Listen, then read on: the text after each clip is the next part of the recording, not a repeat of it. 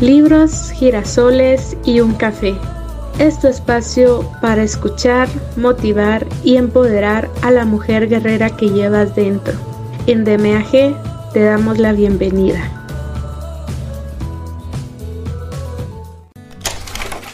Hola y bienvenidas a este espacio. Les saluda de nuevo Maggie Pineda, su compañera de viaje. Hoy comenzamos con esta nueva aventura que se llama el arte de no amargarse la vida, de Rafael Santandriu. Te aseguro que será una transformación total en tu vida. Sin nada más que agregar, comencemos. El arte de no amargarse la vida. Las claves del cambio psicológico y la transformación personal. Escrito por Rafael Santandriu. Capítulo 14. Controlar tempestades o aportar calma a los demás. Un hombre viajó a Chelm a fin de pedir consejo al rabino Ben Kadish, el más sabio de todos los rabinos del siglo XIX. Rabino, preguntó el hombre, ¿dónde puedo encontrar la paz? El religioso lo miró y le dijo, Rápido, mira detrás de ti. El hombre dio media vuelta y el rabino Ben Kadish le dio en la nuca con un candelabro. ¿Te parece suficiente paz? le dijo ajustándose su yarmulk o casquete. En esta parábola se hace una pregunta absurda. No solo es absurda la pregunta, sino también el hombre que viajó a Chelm para hacerla. No es que estuviera muy lejos de Chelm, pero ¿por qué no se quedó donde estaba? ¿Por qué fue a molestar al rabino Ben Kadish? ¿Acaso el rabino no tenía suficientes problemas?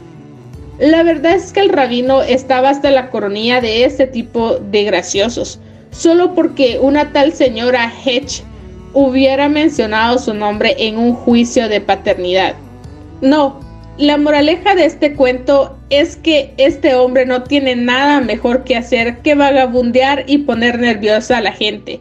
Por ello, el rabino le golpea en la cabeza, algo que según la Torá es uno de los métodos más útiles de demostrar interés.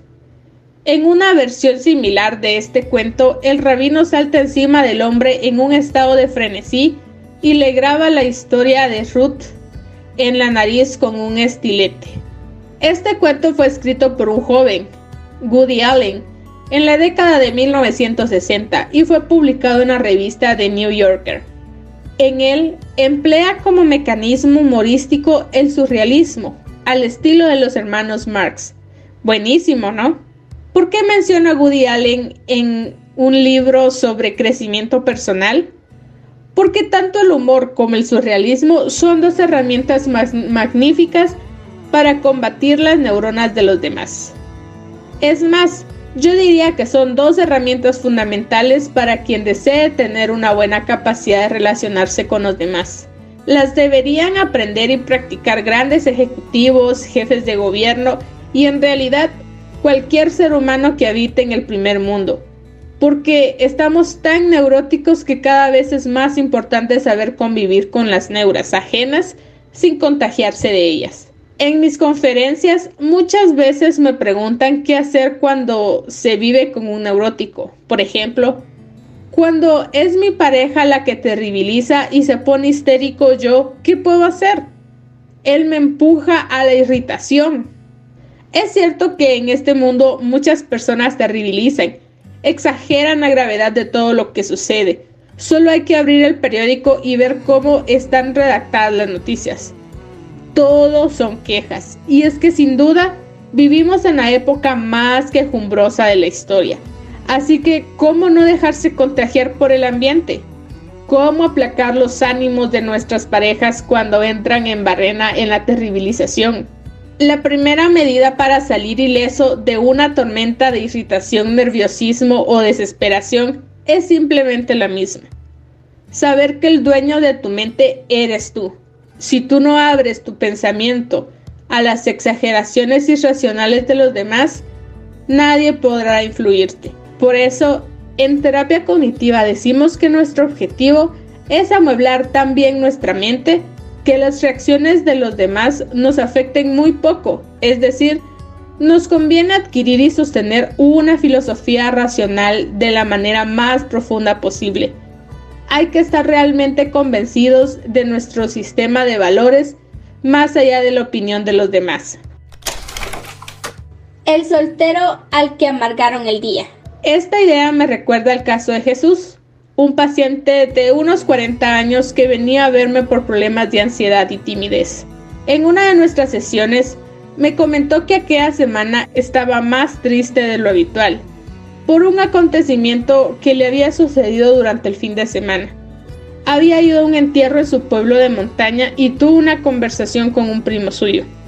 Hola Jesús, ¿cómo va todo por Barcelona? ¿Cómo estáis tú y tus hermanos? le preguntó su primo. Jesús vivía en Barcelona con su madre y dos hermanos, todos solteros, con quienes se llevaba muy bien, si todos eran tan buenas personas como Jesús, seguro que debían darse mucho cariño y afecto. El caso es que mi paciente respondió, Bien, estamos todos muy bien, gracias. Y su primo, que al parecer era un poco bestia y sin duda terribilizador, replicó de repente, ¿Qué narices vas a estar bien? Pero si estáis todos solteros ahí en Barcelona a vuestra edad, eso no es vida y se dio media vuelta y se fue. El bueno de Jesús estuvo todo el fin de semana dándole vueltas al tema, preocupado por ser menos frente a los casados de su pueblo natal. Hasta entonces no se había castigado con la idea de debo tener pareja e hijos o mi vida será un fracaso. Pero gracias a las absurdas palabras de su primo, había empezado a hacerlo. Y es que solo podemos ser emocionalmente fuertes cuando sepamos protegernos de las neuras ajenas, adquiriendo un convencimiento sólido sobre nuestras ideas. En el caso de Jesús, le enseñé profundamente que se puede ser absolutamente feliz sin pareja ni hijos, y que no se es menos por no seguir los cánones de la sociedad, sin dudarlo, frente a las ideas de su primo o de quien sea. No dialogar desde la locura. La segunda medida para permanecer cuerdo en un mundo irracional es no entrar nunca en diálogos de locos. Cuando las personas que tenemos al lado se pongan nerviosas, exageren, nos exijan cosas que no deseamos conceder, lo fundamental será no entrar en su dinámica, no discutir en los mismos términos que ellos, pues en ese momento están desviados de la realidad. Intentar razonar con alguien que temporalmente no está en su sano juicio no es razonable.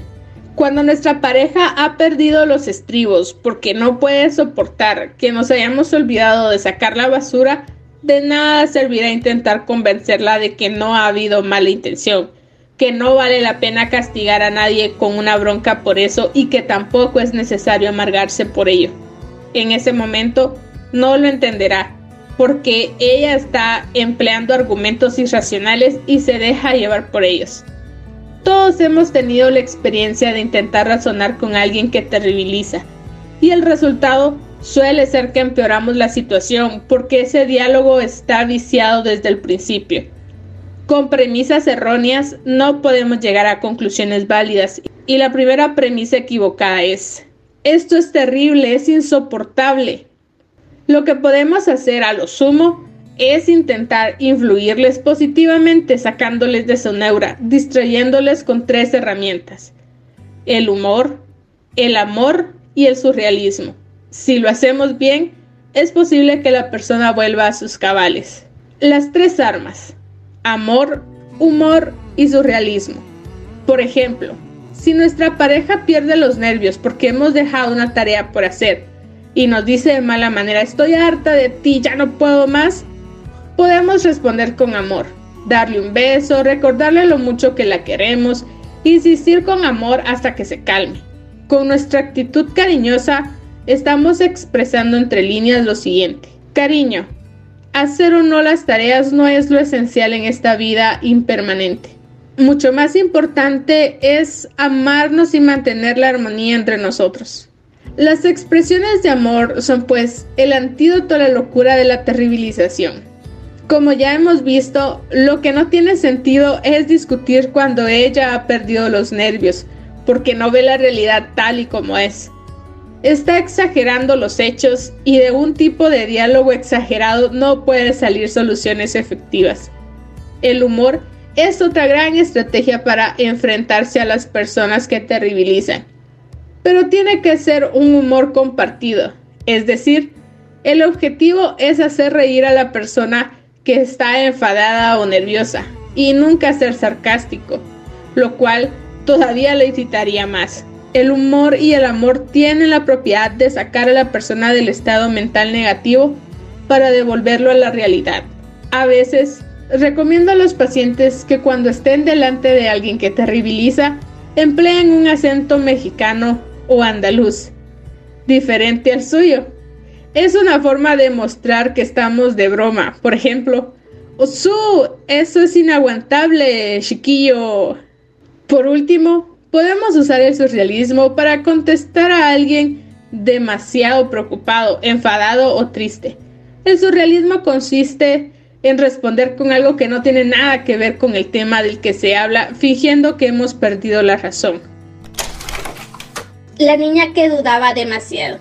En una ocasión, una madre vino a verme preocupada porque su hija pequeña era demasiado miedosa y dubitativa, incapaz de decidirse por nada, por miedo a equivocarse.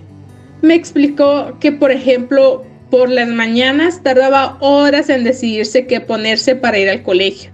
Al final, se bloqueaba y terminaba preguntándoselo a su madre. Al final, siempre llegaba tarde con tanto debate matutino.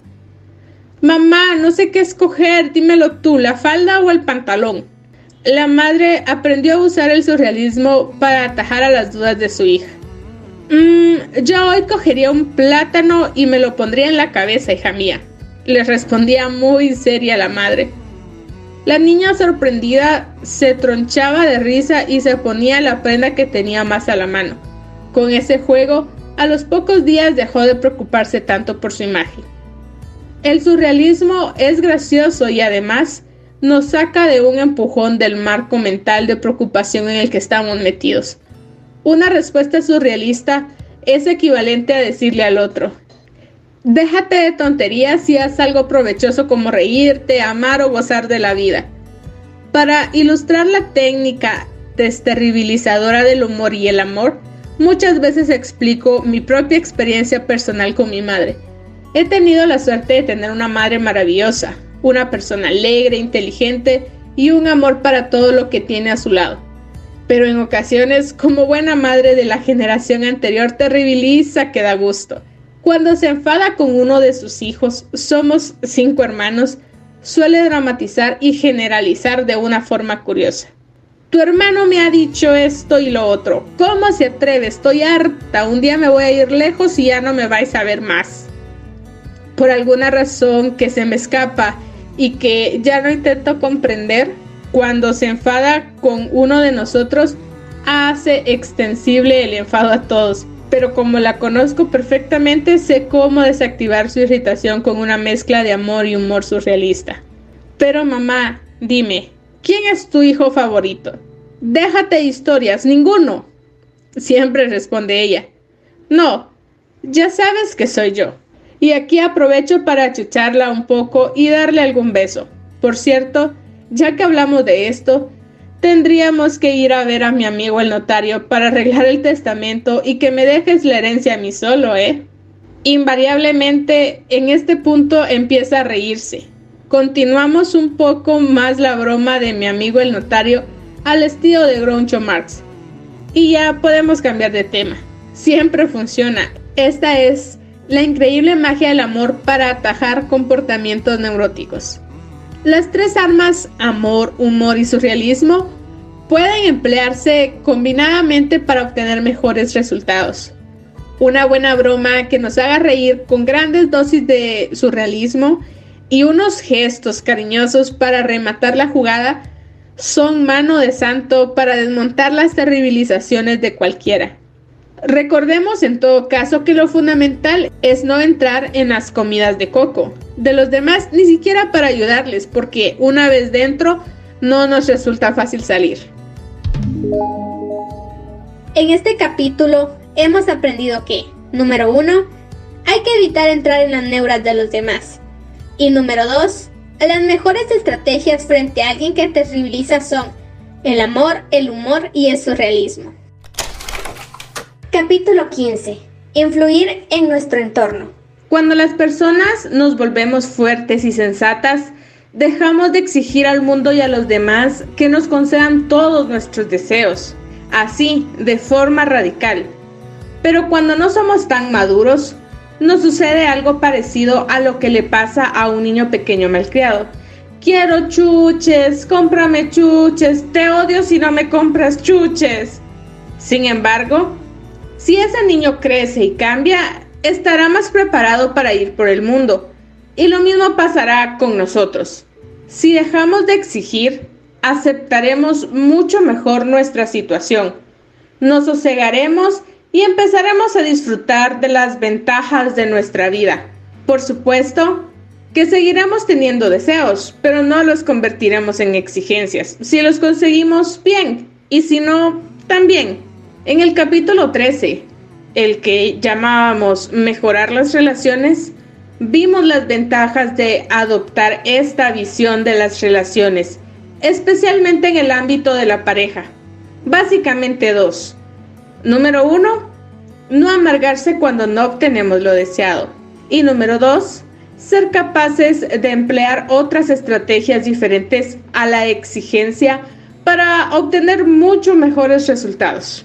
En este capítulo vamos a ver una de estas estrategias alternativas. Cuando queramos obtener algo de los demás, propongo desenfundar nuestras armas de seducción o dicho de otra forma, convencer antes que vencer. Seducir para crear un mundo mejor. Si deseamos que nuestra pareja acceda a ir de vacaciones a Cancún el próximo verano, es mucho mejor intentar seducirle para que lo haga, que no insistir en que debe ir para complacernos. Nuestro trabajo consistirá entonces en convencerle de que en Cancún se lo pasará genial, pese a sus reticencias. ¿Sabes? La vecina fue a Cancún el verano pasado y se lo pasó genial. La gente es maravillosa y, se pueden hacer unas excursiones estupendas. ¡Qué guay! Debe de ser bañarse en playas súper limpias, ¿no? El buen seductor insistirá veladamente hasta que el otro llegue a ser suya la propuesta. Oye, ¿por qué no vamos a Cancún este verano? Si no conseguimos convencerle así en positivo de las ventajas de eso que queremos, mala suerte. También podemos ser felices en el camping de nuestra provincia. Entonces, nos toca a nosotros convencernos. Nadie necesita ir a Cancún para tener una vida genial. La estrategia de la seducción es en realidad el método del diálogo no terribilizador la forma de ver las cosas de la persona cuerda y fuerte. Si todas las personas de este mundo dejasen de exigir a nadie y solo intentasen de convencer, ¿no sería este un planeta mucho más tranquilo? No creo que nosotros vayamos a presenciar un cambio de paradigma de estas dimensiones en ninguna sociedad pero al menos podemos transformar nuestra vida de pareja y relaciones más cercanas. Muchas veces, apelando al concepto de justicia, exigimos que nuestros amigos, pareja o familiares hagan lo que deben y perdemos de vista que esa es la peor solución. Gastamos mucha energía en ello. Nos estresamos y la otra persona, aunque acceda, no llevará a cabo lo que le exigimos con un entusiasmo ni con la eficacia que deseamos. Esta estrategia me recuerda uno de los episodios de la vida de Tom Sawyer, según se puede leer en la obra de Mark Twain. La valla que se pintó sola. Una radiante mañana de verano, la tía de Tom le ordenó pintar la larga valla que rodeaba la casa familiar.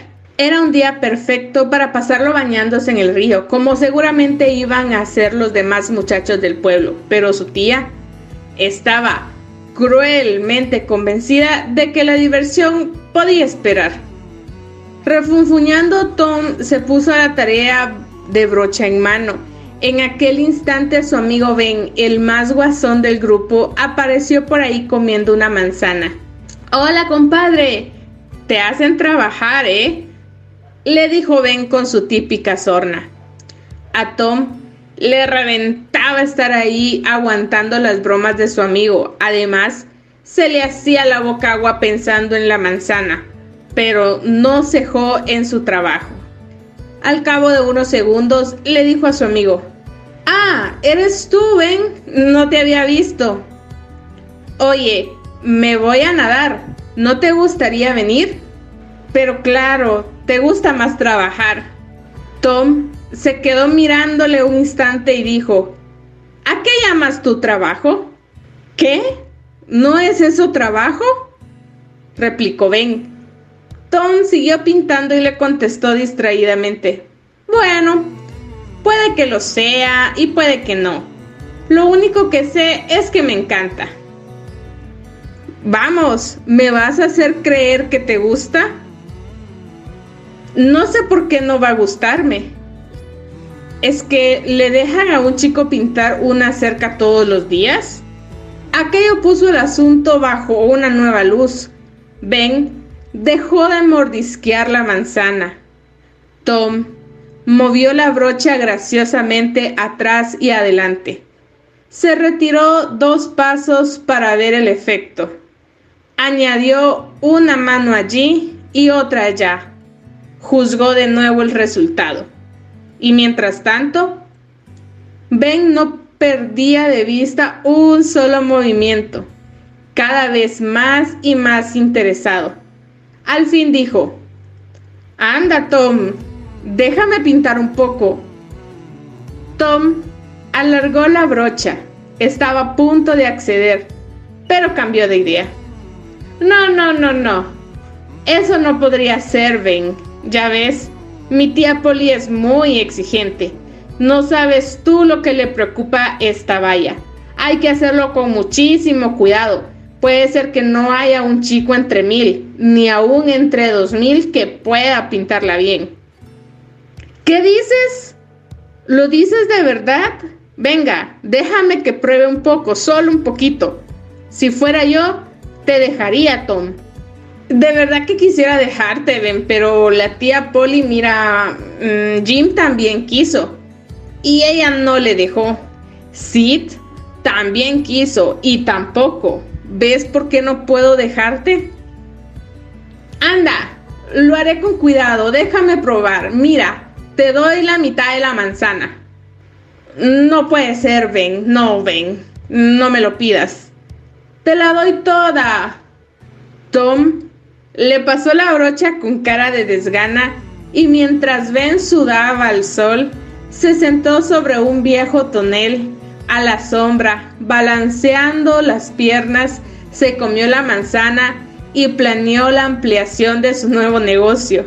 No escasearon los inocentes, a cada momento aparecían muchachos. Venían a burlarse, pero se quedaban a pintar. Para cuando Ben ya estaba exhausto, Tom había vendido el siguiente turno a Billy Fisher por una cometa en buen estado. Cuando este quedó reventado, Johnny Miller compró el derecho por una rata muerta, con un palo para hacerla girar. Así siguió hasta la tarde. Tom, que por la mañana estaba en la miseria, ahora nadaba en riquezas. Tenía, además de lo mencionado, doce tabas, un cornetín, un trozo de vidrio azul para mirar las cosas a través de él, un carrete, una llave que ya no habría nada, una tiza, un tapón de cristal, un soldado de plomo, un par de renacuajos, seis petardos, un gatito tuerto, un tirador de puerta, un collar de perro y el mango de un cuchillo. Además, había pasado un día delicioso sin hacer nada, con grata compañía, y la cerca tenía tres manos de pintura. De no habérsele agotado las existencias de pintura, habría dejado en la quiebra a todos los chicos de la zona. En esta maravillosa historia de Mark Twain, Tom seduce a los chicos para que hagan su trabajo. Los muchachos lo llevan a cabo y disfrutan de ello. De otra forma, exigiendo, hubiese sido imposible conseguirlo. Esto nos demuestra que la mente humana es flexible y lo que de una manera determinada parece una tortura, con un envoltorio reluciente puede convertirse en un goce. Levantar pesas en un gimnasio es un deporte que engancha a mucha gente, pero por otro lado, mover piedras en una carretera es un trabajo penoso. Podemos aprovechar ese potencial de la mente para disfrutar de casi cualquier cosa. En el mundo de la pareja, de la amistad, es mucho más efectivo renunciar al conflicto e intentar convencer al otro que empeñarse en hacer justicia. Claro que tenemos que aprender a seducir, pero podemos empezar a practicar ya mismo. Cuando nos hayamos convertido en maestros de la seducción, nuestras relaciones mejorarán muchísimo.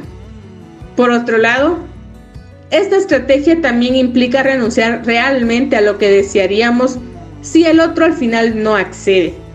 Renunciamos hoy, pero seguiremos pidiendo el cambio en las siguientes ocasiones. La estrategia de la seducción es una estrategia a medio plazo que nos otorga mejores resultados en general, aunque perdamos algún deseo en el camino y sobre todo nos libra del estrés que queremos imponerles al otro. Al otro. La vida es para jugar. La estrategia de la seducción me recuerda a un magnífico libro del doctor Eduardo Stivel y Yolanda Sáenz de Tejada, que lleva por título A jugar. Se trata de un compendio de actividades diseñadas para enseñar buenos hábitos a los niños. La idea es educarlos sin presionarles mediante la seducción. Esto es, digamos, mediante el juego. Veamos un ejemplo que nos servirá para captar el espíritu de la propuesta. En el prólogo se dice, si a un niño le decimos, no pongas los codos sobre la mesa mientras comes, puede que entienda el mensaje, pero no vivirá la necesidad de realizarlo. En cambio, si utilizamos un juego para inculcar un hábito de buena educación en la mesa, seguro que no lo olvidará porque habrá vivido la experiencia como protagonista. Uno de los juegos que nos enseñan en este libro se llama Enséñame a comer. Con él, persigue que el niño se sienta a la mesa de forma correcta y aprenda modales a la hora de comer. Se trata de un método divertido y que salva la dignidad del niño si es que hay que corregirle en algo. Para empezar, elaboramos una lista corta de normas de comportamiento aplicables a la hora de comer. Por ejemplo, cuatro reglas fáciles de aprender. Luego, aumentaremos el número a medida que avancemos. Por ejemplo, no poner los codos sobre la mesa o ponerse la servilleta en el cuello. El juego consiste en que cada persona de la mesa debe detectar cuando uno hace algo incorrecto. Si el niño o la madre pone el codo sobre la mesa, diremos co, co, co. Y a continuación, le hacemos una pregunta o frase que empiece por co. ¿Cómo se llamaba tu amigo del otro día? La pregunta no tiene importancia. Se trata de señalar con el co que alguien se ha olvidado de cumplir una norma que empieza por la sílaba co. Codo sobre la mesa. Si el niño no lleva la servilleta, podemos decir CCC. Ser mayor es estupendo. Cuando el niño oye alguna de estas sílabas, inmediatamente revisa si es su codo o su servilleta, lo que no están en su sitio. Como este juego, le enseñamos esas normas de conducta riendo y además nadie se da cuenta. Es un código secreto, su dignidad queda a salvo. Los padres pueden participar en el juego como jugadores y si de vez en cuando dejan de cumplir alguna norma para que el niño se dé cuenta, este les corregirá con el mismo sistema. Co, co, co. Esta participación les hace sentirse importantes y protagonistas. Todos los juegos explicados en A Jugar están inspirados en la técnica de la seducción. en lugar de la imposición. Puedo asegurar por experiencia propia que los resultados son muchísimo mejores. Menos justicia y más amor. La estrategia de la seducción que he descrito aquí es sin duda lo más efectivo a la hora de conseguir que los demás hagan lo que deseamos. Es efectiva e indolora. Y es que la estrategia opuesta, la exigencia, suele ser incluso contraproducente. Yo diría que exigir es la manera más directa de estropear una relación, que de otra forma podría ser maravillosa. Y lo peor es cuando dos personas han aprendido el uno del otro a exigirse sin cesar. Es entonces cuando la pelea se transforma en un estilo de vida en la pareja. Claro está que con la seducción buscamos resultados a medio plazo y muchas veces al principio tendremos que asumir que el sistema todavía no ha dado sus frutos. Entonces será incómodo, pero no pasa nada, todo llegará. Y si no llega, al menos no nos habremos estresado. Si Manuel no baja a tirar la basura porque le da pereza, intentemos seducirle para que lo haga. Y si no lo hace nunca, pues mala suerte. Cuando explico estos principios en público, muchas personas me preguntan acerca del sentido de la justicia. Me dicen, pero eso no es justo. Y yo les suelo responder que en la actualidad la justicia está sobrevalorada. La justicia es un bien interesante, pero no deja de ser una invención del ser humano. En la naturaleza no existe la justicia, por lo tanto, algo que no existe, salvo en nuestra mente, no puede ser esencial. La justicia tiene sus límites. En ese sentido, es como el chocolate. A dosis pequeñas es buena, a grandes dosis produce dolor de estómago. Un mundo demasiado regulado sería un mundo sin espontaneidad. Cuando tratamos de conseguir justicia en nuestras relaciones, nos frustramos porque lo que es justicia para mí es posible que no lo sea para ti. Vaya lío, ¿no? La justicia es un medio para lograr un fin, la felicidad. Nunca al revés. Dicho de otra forma, la justicia está por debajo de la felicidad. Cuando la justicia me impida ser feliz, es mejor dejarla estar. Los profesionales de la justicia, jueces y abogados son los que más relativizan el concepto. Suelen decir, es mejor un buen acuerdo que la posibilidad de una gran victoria. Constantemente negocian con la justicia porque perseguir esa quimera sería de lo más absurdo. Perderíamos la felicidad en el camino. De todas formas, nunca la alcanzaríamos. Al contrario, nos cortocircuitaríamos en el proceso, ya que la justicia completa no encaja en este universo. Hace poco, los periódicos hablaban de la lucha de unos padres para hacer justicia por el asesinato de su hija. Fue un caso sonado en España. Todo el proceso duró varios años y finalmente un juez dictó sentencia. Recuerdo que los padres declararon que no estaban de acuerdo con la pena impuesta al criminal, pero que para ellos ya era suficiente. No iban a apelar. Me pareció una sabia decisión. ¿Vale la pena malgastar los últimos años de la vida persiguiendo un concepto que no devolverá la vida a nadie? Estoy seguro de que su hija desearía que sus padres intentasen ser felices, es decir, con un poco de justicia basta. Y en fin, en la mayoría de los casos domésticos a los que nos referimos, lo que consigue la justicia también se puede lograr a través de otros medios. Hay alternativas. El amor, las ganas de colaborar y divertirse en el aprendizaje pueden modelar la conducta de los demás mucho mejor que la aplicación de sistemas justicieros como el castigo o el premio. Además, todo aquello que reclamamos, comodidad, respeto, consideración, no es tan importante como creemos. Hay otros bienes que arriesgamos luchando tontamente. La armonía, la paz interior y en definitiva nuestra preciada salud mental. En este capítulo hemos aprendido que, número uno, Si queremos obtener algo de los demás, es mejor seducirles para que lo hagan, pero nunca exigirles nuestra voluntad. Y número 2. La justicia está sobrevalorada. Un poco de justicia está bien, demasiada es agobiante. Capítulo 16. Atajar el estrés en el trabajo. El joven Akira era el encargado de ir a buscar el agua fresca que se bebía en la casa escuela del maestro Oe. Todas las mañanas acudía a la rica fuente que nacía al pie de la colina, a 20 minutos de distancia.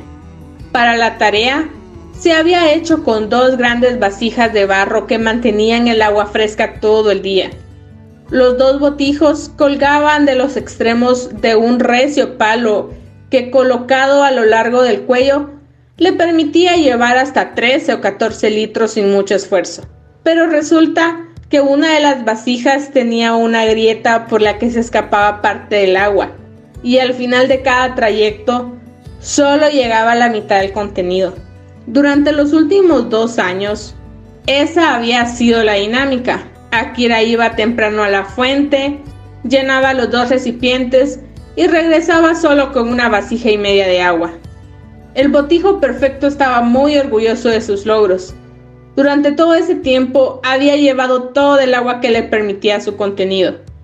Pero el botijo roto estaba triste y avergonzado de su propia imperfección, ya que era consciente de que solo conseguía cumplir con la mitad del cometido para el que había sido creado. Después de aquellos dos años de trabajo, la vasija rota ya no resistió más la presión y alzó la voz para decir, estoy tan avergonzado. Akira volvió la cabeza hacia su izquierda, vio gemir a la pobre cerámica y preguntó, ¿Vergüenza de qué, amigo mío? Durante todo este tiempo no he sido capaz de llevar bien el agua hasta la casa del maestro. ¡Qué desperdicio! Por culpa de mis defectos he echado a perder parte de tu trabajo se quejó el botijo. Akira sonrió amablemente y dijo, No digas eso. Ahora llegaremos a la fuente y os llenaré de agua y quiero que te fijes en lo hermoso que está el camino de vuelta a casa. Cuando llegaron a la fuente, el botijo dejó que le metieran el agua y una vez sobre los hombros de Akira, empezó a mirar a su alrededor tal y como le había indicado. El camino está precioso, dijo el botijo. A mí también me gusta. ¿Ves las hermosas flores que bordean la cuneta? preguntó Akira. ¡Oh, son bellísimas! exclamó el recipiente. ¿Te has dado cuenta de que solo hay flores en esta vera del camino? Durante estos dos años he plantado semillas en este lado porque sabía que crecerían las flores gracias al agua que tú derramabas cada día señaló el joven. ¿Es eso cierto? preguntó el botijo emocionado. Sí, gracias a eso, durante estos años he gozado de estas flores en los paseos matutinos y no solo eso, he podido decorar con flores la mesa del maestro. Mi querido amigo, si no fueras como eres, ni el señor Oe ni yo hubiésemos podido gozar de la belleza como lo hemos hecho. Este antiguo cuento japonés encierra una lección budista sobre la actitud correcta frente a los defectos o las propias incapacidades. Y esta enseñanza encierra la clave para acabar con el estrés en el trabajo y en la vida. Aunque advierto que se trata de una lección tanto extraña para nuestra forma de pensar occidental. Abramos bien la mente, pues estamos ante un verdadero reto mental para nuestras acomodadas neuronas. Y es que el origen del estrés es el temor a no ser capaz de estar a la altura de cierta expectativa. Y por supuesto, se trata de una autoexigencia. ¡Qué desastre si no acabo el informe a tiempo! Eso no puede pasar. Cuando nos estresamos somos como el botijo de Akira que no soporta sus defectos. Tememos no ser capaces, no ser igual de dignos que los demás.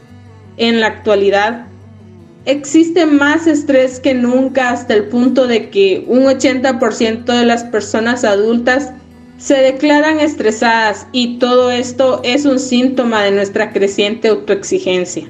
Pero como veremos en este capítulo, todos podemos salir de esta fuente de amargura mejorando nuestra manera de razonar. ¿Te imaginas un mundo donde no existe el estrés, sino solo tu capacidad de disfrutar de lo que haces, a tu ritmo, y haciendo todo con cariño y alegría? Estás a punto de descubrir cómo hacerlo realidad.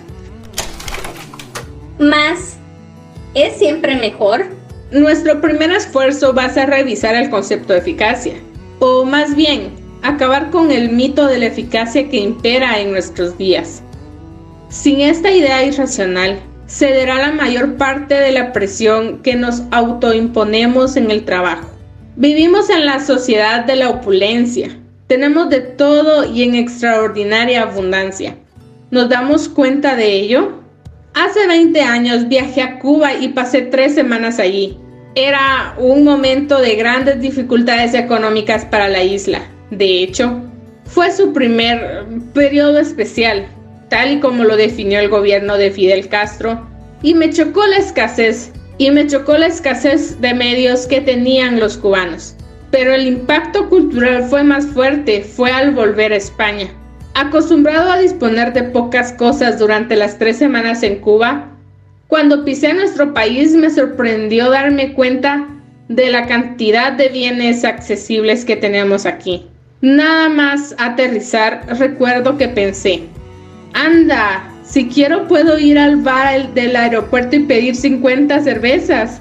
En muchísimos lugares del mundo simplemente no suele haber cerveza, ni embutido, ni pan tierno.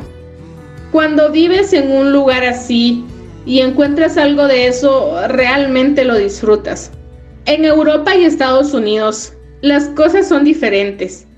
Desde la década de 1950, cada vez tenemos más. El progreso material aumenta y nos ofrece inagotables oportunidades de consumo. Todo empezó hacia la de 1960, cuando aparecieron los supermercados, lugares donde realizar supercompras. En los 70 se inventó el concepto de usar y tirar. En los 80 apareció el ocio masivo, los viajes alrededor del mundo y la calidad de vida, representada por el hecho de tener una segunda residencia. En los 90 se pusieron en el mercado la belleza física y la juventud a través de las cirugías estéticas. En la década de los 2000 el conocimiento y la comunicación constante y global y la posibilidad de elevarlo todo al cubo a través de la especulación inmobiliaria. En la próxima década creo que se venderá ya la inmortalidad a través de la medicina genética, a base de células madre y otros métodos superavanzados. El progreso a toda máquina. Y sin embargo, a pesar de todos estos avances, hay signos de un galopante retroceso en nuestro bienestar real. Y uno de los principales es el malestar emocional. Un hecho muy significativo es que no dejan de incrementarse los índices de depresión, ansiedad y suicidio. Podría dedicar todo un capítulo a dar indicadores, pero me voy a limitar a unos pocos para no abrumar con cifras. Todos los datos que se muestran a continuación proceden de fuentes contrastadas como el Instituto Nacional de Estadística y el Ministerio de Sanidad y Consumo y la OMS. Número 1. En la década de 1950 había menos de 1% de personas con depresión en los países del primer mundo. En la actualidad se sitúa en un 15% para el conjunto de Europa y de Estados Unidos. Número 2.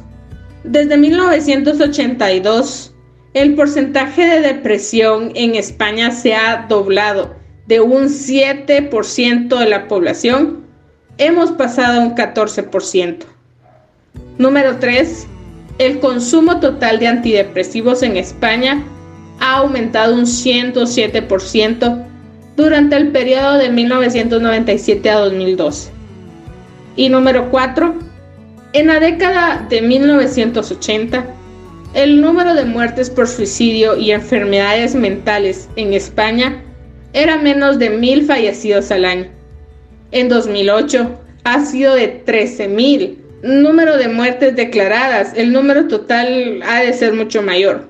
Cada vez tenemos más cosas, pero somos más felices. A la luz de estos datos, parece que no. Sin embargo, la sociedad en la que vivimos no deja de vendernos la idea de que la correcta evolución de la vida es obtener más y mejores medios, oportunidades, comodidades, más es mejor, vienen a decirnos. Es algo parecido a los platos que sirven en muchos restaurantes de Estados Unidos. Enormes e inhumanas raciones a un precio súper accesible. Según esa lógica, aunque no te puedas comer una montaña de ensalada fresca por 7 dólares, es sinónimo de placer. Hasta ahí casi todos nos damos cuenta de que algo anda mal y aceptamos solo de pensamiento que hay que consumir menos. Pero ya no vemos tan claro que la trampa es mucho más insidiosa y que enraiza en el propio concepto de eficacia y nuestra adoración fetichista a la eficacia. Y es que, ¿quién no cree en el Dios de la eficacia? Que los trenes lleguen siempre a tiempo es maravilloso. Que las ciudades estén completamente limpias también. Y así hasta el infinito. En lo que se refiere a la eficacia, ¿no es cierto que cuanta más, mucho mejor? Yo creo que no. Como veremos en este capítulo, la eficacia es un bien como todos los demás. Tiene sus límites. Un poco de eficacia es interesante, demasiada acabará por volvernos locos a todos. El orgullo de la falibilidad. Es interesante preguntarse por qué en los países de la eficacia como Alemania o Japón la gente no es más feliz. Porque en los relajados poblados indígenas del Amazonas no existe la depresión o la ansiedad. Porque para gozar de los beneficios de la eficacia necesitamos que la gente que los hace posibles sea cumplidora y puntual. Y que lo sea incluso contra natura. Es decir, hoy en día entre las ventajas que vende nuestro estilo de vida está el hecho de que todos nosotros somos muy eficientes no solo se exige que los productos a la venta sean relucientes, funcionales y estén bien envasados, nosotros también hemos de serlo. Pero, ¿esto nos hace realmente más felices o nos llena de una autoexigencia estresante y absurda? Cada vez son más los intelectuales, economistas, sociólogos y demás que afirman que ni necesitamos todas esas cosas que nos venden los comerciantes, ni la propia eficacia personal. Algo de eficacia es interesante, pero demasiada es agotadora y demencial. Tal y como está el mundo en estos momentos, lleno de exigencias irracionales, de presión para destacar, de ser alguien importante, lo que más nos interesa para mantener la salud emocional es bajar inmediatamente el ritmo de esas exigencias aprender a aceptarnos con nuestras limitaciones. Para ello, yo recomiendo ir ganando lo que llamo orgullo de la falibilidad. Esto es decirse a uno mismo, me acepto con mis fallos y limitaciones y lo que es mejor. Entiendo que esta aceptación me hace ser mejor persona porque le quito exigencias a la vida y mi ejemplo sirve para pacificar el mundo. Efectivamente, el mundo en el que vivimos se ha vuelto súper exigente a nivel de planetario. Ponemos en peligro la supervivencia de la Tierra a base de exigir más y más producción de bienes de consumo. Y a nivel personal, nos exigimos tener muchas capacidades. Ser guapo, deportista, inteligente, hábil para los negocios, excelente madre o padre. Estas cualidades no son malas en sí mismas Está claro que son rasgos positivos, pero cuando las convertimos en exigencias irrenunciables, aparecen los problemas psicológicos. La tensión, el estrés y una gran fuente de este estrés es exigirse hacer las cosas bien. Pensémoslo bien. El planeta no necesita que hagamos las cosas bien. Si hay algo que necesita es que no depredemos más el medio ambiente. Hacerlo todo bien no tiene mucha lógica en una naturaleza imperfecta. Lo normal sería hacer algunas cosas bien y otras no y divertirse en el proceso. ¿Para qué querríamos hacerlo todo bien? Solamente para depredar más y mejor el medio ambiente. De ahí que proponga el orgullo de la falibilidad, la capacidad para aceptar que muchas veces fallamos y que no pasa nada. Para muchas personas es más fácil entender este concepto con el siguiente razonamiento. Si hay algo realmente valioso en nuestra naturaleza es nuestra capacidad de amar. Nuestros logros y aspiraciones materiales no aportan mucha felicidad a nuestro alrededor comparado con el efecto de nuestro amor sobre la gente que tenemos cerca. Por lo tanto, démosle más importancia a la capacidad de amar que a las otras capacidades. Relajémonos con respecto a otras cualidades que no sean nuestra capacidad de amar. Las exigencias de Ramón. Una anécdota personal nos servirá para ilustrar el concepto del orgullo de la falibilidad. En una ocasión, me hallaba impartiendo un curso sobre psicología a una audiencia de médicos. El curso duraba cinco días, en sesiones de dos horas. Era miércoles y solo me quedaba por dar al día siguiente la última sesión. Aquel día Llegué a casa tarde tras una larga jornada en mi consulta y vi que tenía un mensaje en el contestador. Era Ramón, el director del centro médico donde impartía el curso. Buenas noches, Rafael. Te llamo para comentarte algo sobre el curso. Va todo muy bien, como siempre, pero algunas personas me han comentado que la última sesión fue un poco aburrida, más monótona. Como mañana es el último día, quería pedirte si podías esforzarte en subir el nivel. Yo estaré hoy en casa trabajando hasta las 11 de la noche. Llámame y lo hablamos. O si no, mañana estaré en el despacho temprano a partir de las 9. Miré la hora en que Ramón me había dejado el mensaje, las 10 de la noche, y no pude dejar de asombrarme. Meneé la cabeza y sonreí. Por supuesto, no le respondí. Luego cené y me fui a dormir. Al día siguiente me presenté a su hora en el centro médico y acabé de dar el curso tal y como tenía programado. Y resultó muy bien. Días después, escribí un artículo sobre la anécdota. Ramón es un gran médico y un buen gestor. Muchas personas en el ámbito sanitario de Barcelona le conocen y le aprecian, pero como muchos otros, se estresa con demasiada facilidad. Y se estresa porque se exige demasiado. Se exige demasiado a sí mismo a la gente y el mundo. Le expliqué esta anécdota a algunos pacientes y uno de ellos me preguntó, ¿y no te preocupaste por el mensaje del director? ¿No te pusiste a mejorar la clase que ibas a dar al día siguiente? Por supuesto que no. Esa super exigencia era una neura de Ramón que yo no tenía por qué compartir. La verdad es que me hizo gracia la anécdota porque ejemplifica cómo nos estresamos a nosotros mismos. Efectivamente, ni me preocupé por su mensaje, ni me molesté en revisar mis clases. Yo tengo una determinada capacidad para enseñar y no pienso forzarme trabajando por la noche para mejorarla. Intento aportar algo positivo con lo que hago y me gusta agradar a mis alumnos, pero no siempre será así y lo acepto. Por otro lado, no necesito dar clases de psicología ni de ninguna otra materia. Si al final mis alumnos no me aprueban, de forma sistemática, eso significará que no estoy dotado para ello y mejor será que lo deje. Y eso estará bien. No poder enseñar no me preocupa porque algo habrá que pueda hacer decentemente y disfrutar con ello. Finalmente, acabó el curso y me enviaron las valoraciones de los asistentes. Y en conjunto estaba muy bien. Ni siquiera era real el miedo de Ramón por no alcanzar la eficacia deseada. ¿Es necesario trabajar? Y es que el mundo del trabajo cataliza de forma especial esa absurda necesidad que nos creamos de ser muy eficaces. Además pensamos erróneamente que nuestro trabajo es sumamente importante y eso simplemente no es cierto, ni siquiera es importante para nosotros. Pensar que el trabajo de uno es esencial porque lo necesitamos para vivir o porque tiene relevancia social es el camino más directo hacia el estrés, porque esta creencia añade artificialmente una presión que arruina todas las posibilidades de disfrutarlo.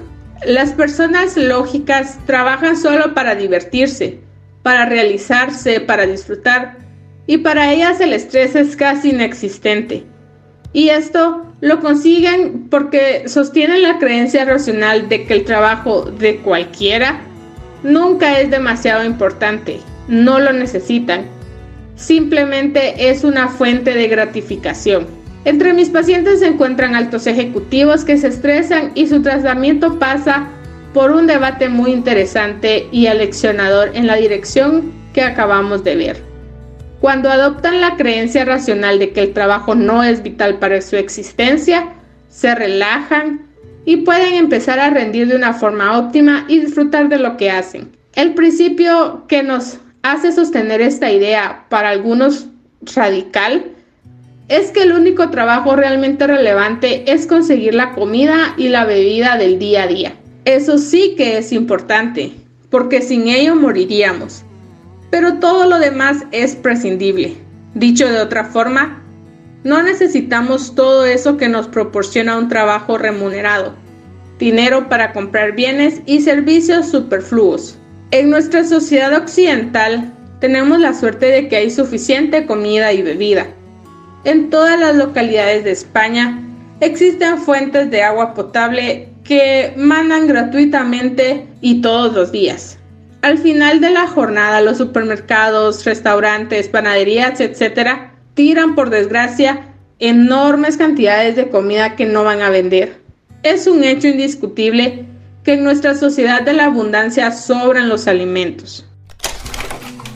No te quedes atrás, compra. En nuestra comunidad existen grupos interesados en crearnos necesidades. Los vendedores de bienes y sus publicistas, de hecho en los manuales de marketing que se emplean en las universidades, se habla sin ambagues de la conveniencia de crear la necesidad de un producto.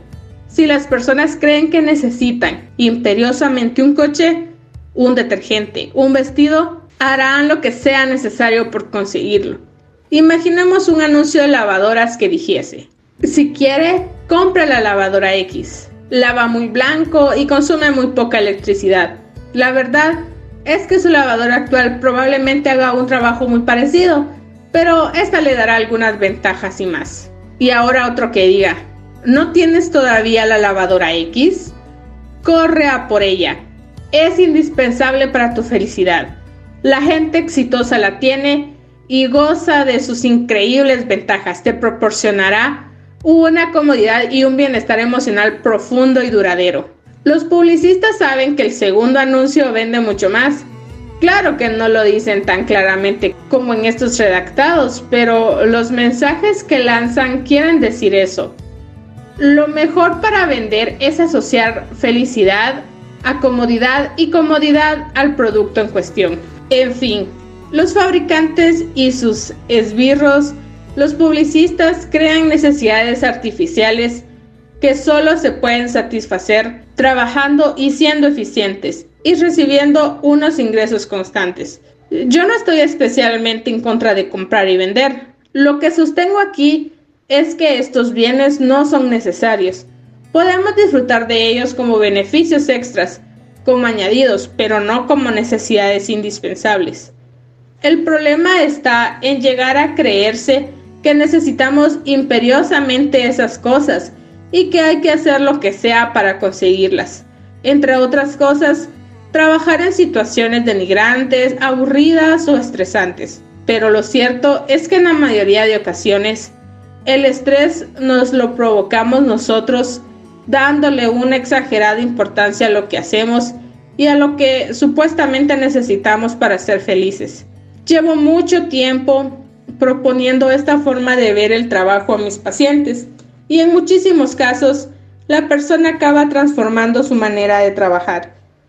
Pasa a estar más pendiente de disfrutar que de los resultados de sus acciones. Cada mañana, cuando se dirige a su empleo, piensa en qué hará hoy para aprender o para mejorar.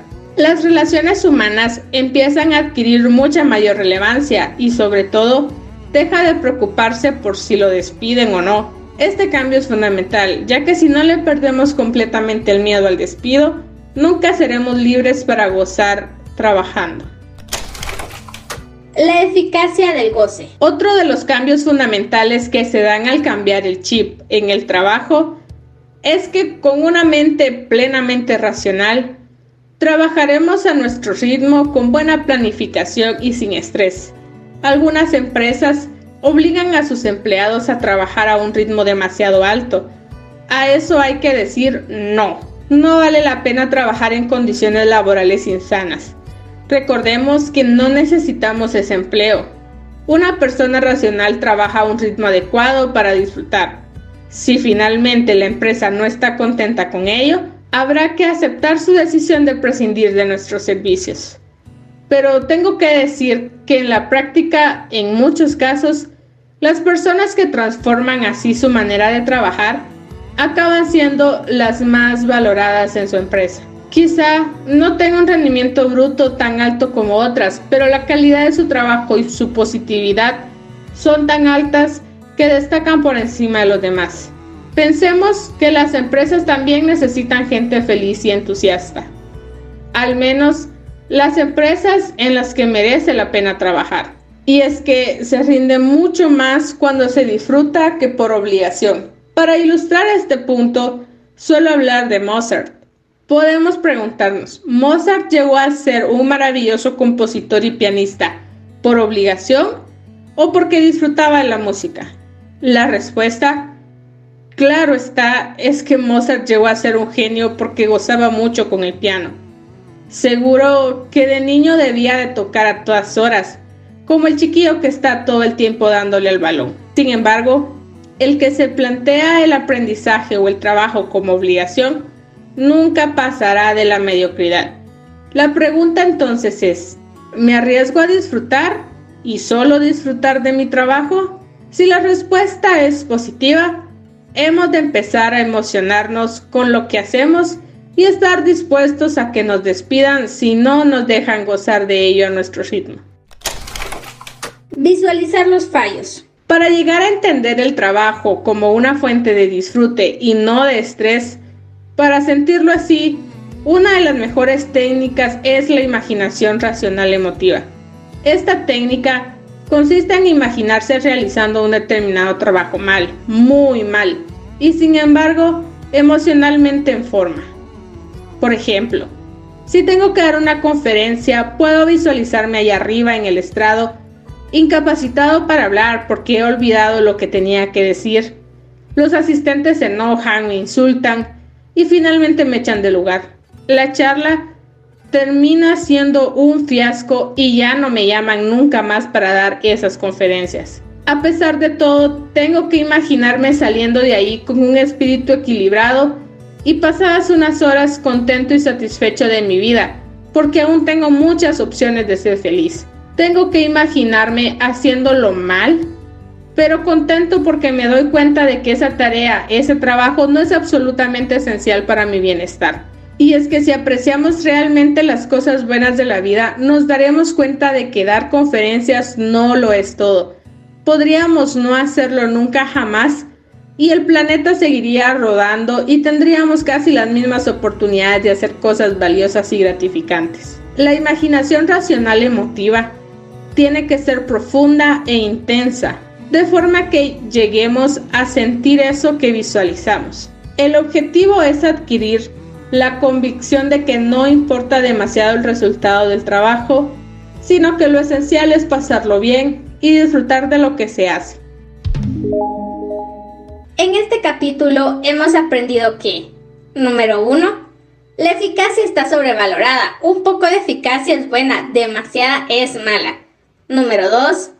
Cometer fallos es normal y positivo. De los errores aprendemos cosas. Número 3. Depender mentalmente de un empleo es psicológicamente malo. Y número 4. Todo lo que perdemos con los errores, comodidad, niveles altos de producción, etc., es obviable. Sin embargo, lo que no es tan obviable es la paz interior, la cual sí se pierde a base de obsesionarse con la perfección. Como ven, tendrán los siguientes días para analizar y reflexionar todo lo que hemos aprendido hoy. Nos vemos la próxima semana para una siguiente dosis de este espacio, libros, girasoles y un café. Un abrazo y hasta pronto.